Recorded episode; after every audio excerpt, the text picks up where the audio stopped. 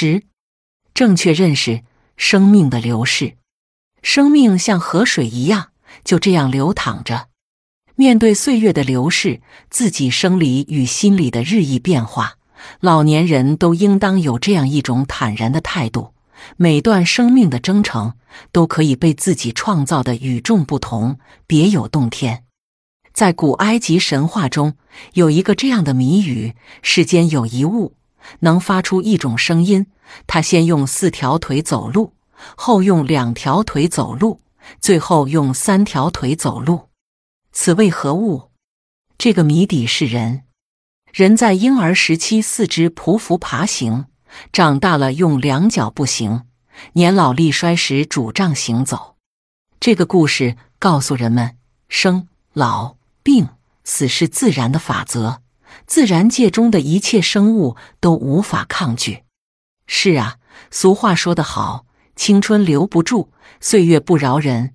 无论对谁来说，都要从少年走向青年，再从青年走向中年，最后进入老年。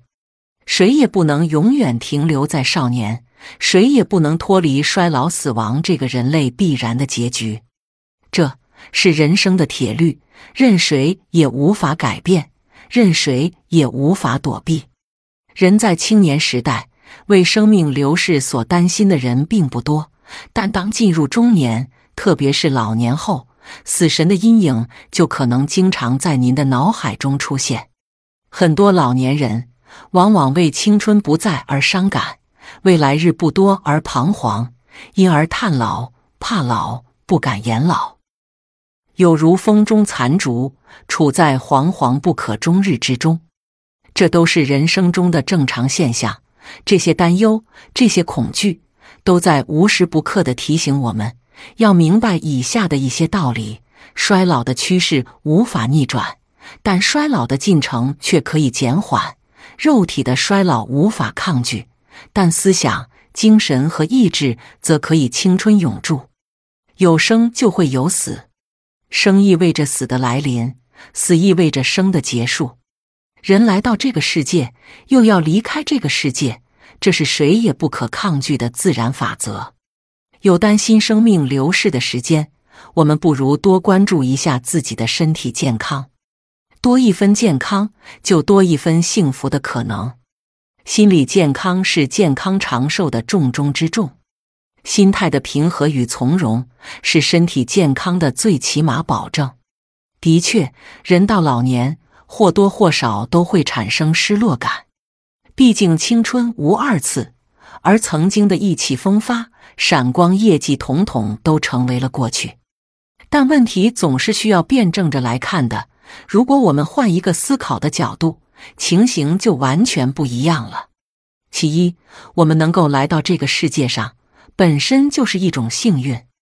在人生的整个征途中，我们领略了美丽的山川风光。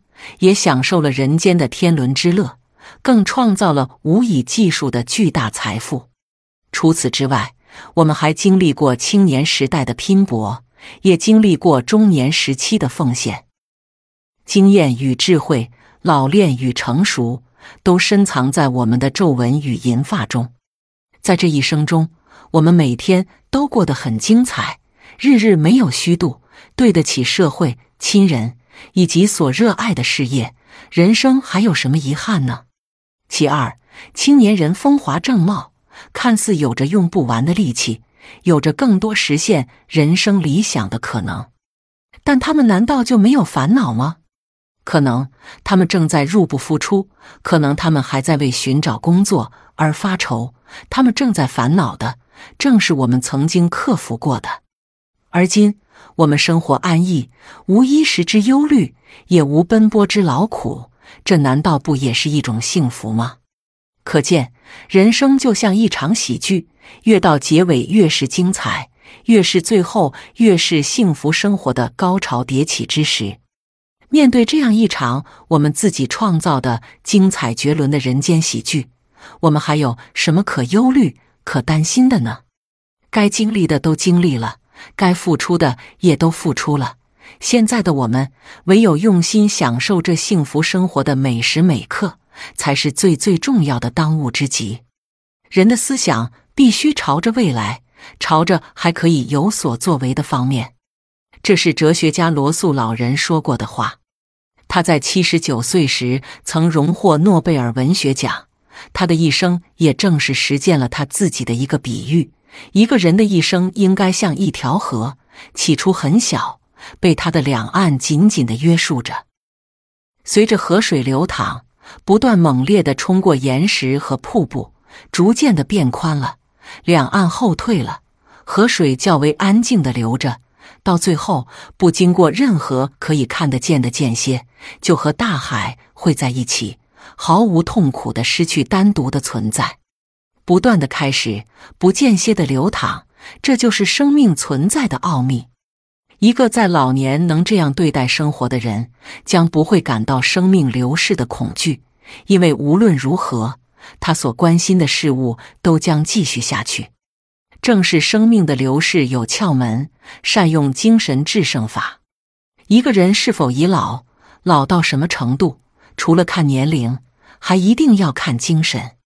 一个人整日浑浑噩噩，即使十八岁，也与夕阳西下没有两样。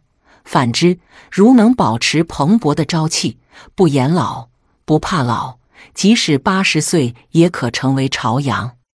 坚信老年自有老年的美，比精力，比力量，老年必是不如青年；但比经验，比技巧，青年却必然要逊色于老年。只要我们拥有一双善于发现美的眼睛，就会发现每个年龄阶段都有其美好的一面，老年尤其如此。老有所为，老有所乐。古今中外许多人到了耄耋之年。仍做出了令常人难以想象的贡献。在整个生命历程中，您虽然不能决定生命的长度，但却可以扩展生命的宽度，还可以增加生命的厚度，并由此提升生命的重量。人生体悟：世间万物都有其固有的定律，由生到死，任何人都不能回避。其实，我们身边的每一个人，无论孩子。还是青年人，都是在一天天地接近死亡。这并不是一件沉重的事情。由盛年到老年，由出生到死亡，我们所有的人都从同一个起点出发，又共同聚集在同一个终点。这期间的路走的是否潇洒，走的是否快乐，全在您自己掌握。